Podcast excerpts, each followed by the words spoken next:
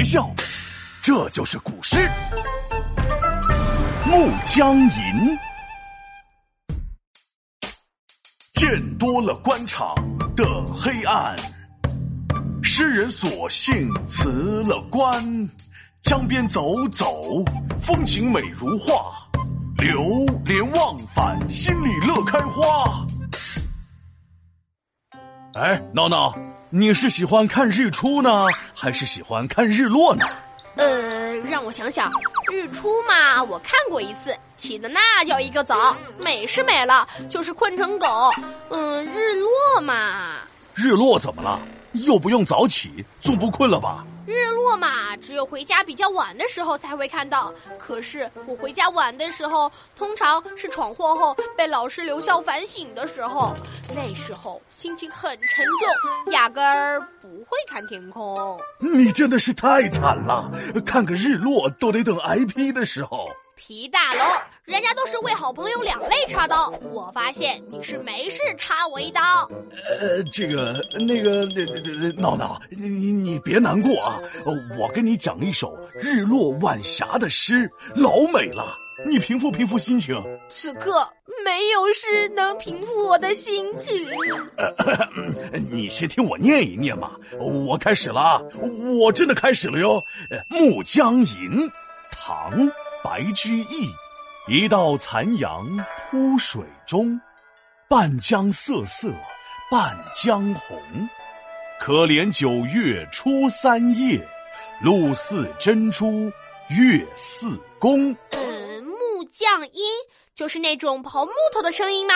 咔嚓咔嚓咔嚓咔嚓。哪儿来的木匠哦？还咣当咣当的铁匠呢？人家是日暮的暮，江水的江。吟是古代的一种诗歌体裁，这是诗人傍晚在江边看日落，有感而发写的诗。好嘛好嘛，让我来好好欣赏一下。嗯嗯，等等，一道残阳铺水中，残阳是什么？太阳残疾了吗？难道太阳摔了一跤，腿摔断了吗？哦，太可怜了。哎呀，闹闹别闹！残阳就是快落山的太阳的光，也指晚霞。夕阳西下，阳光铺满了波光粼粼的江面，是不是很美呀？嗯，是挺美的。可是这半江瑟瑟半江红，我就不懂了。江水怎么会一半一半的呢？难道是什么神仙施了法术？是不是你呀，皮大龙？哎，去去去，什么呀？这瑟瑟啊！原意是碧绿色的珍宝，这里是指江水是碧绿色的。你看啊，这夕阳斜照在江面上，原本碧绿的江水呀，一半依然是深深的碧绿色。另一半却是神奇的红色。哇，这么神奇！这夕阳和晚霞简直就是神奇的画笔和调色板呀！你这个比喻很不错，有做诗人的潜质。嘿嘿，真的吗？那未来的大诗人闹闹要提问喽。这么好看的江景怎么被破坏了？啊？什么破坏？闹闹，你这个问题我听的是头上刷浆糊，糊涂到顶啊！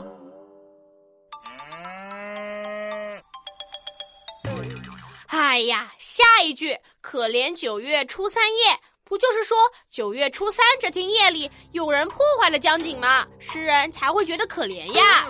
嗨，这可是天大的误会！可怜九月初三夜，可怜是可爱的意思，诗人在赞美呀。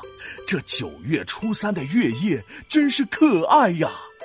古时候的用词歧义也太大了，这不是让我闹闹闹笑话吗？嗨，没事儿，在你的好朋友皮大龙面前，你什么样的笑话没闹过？我已经习惯了。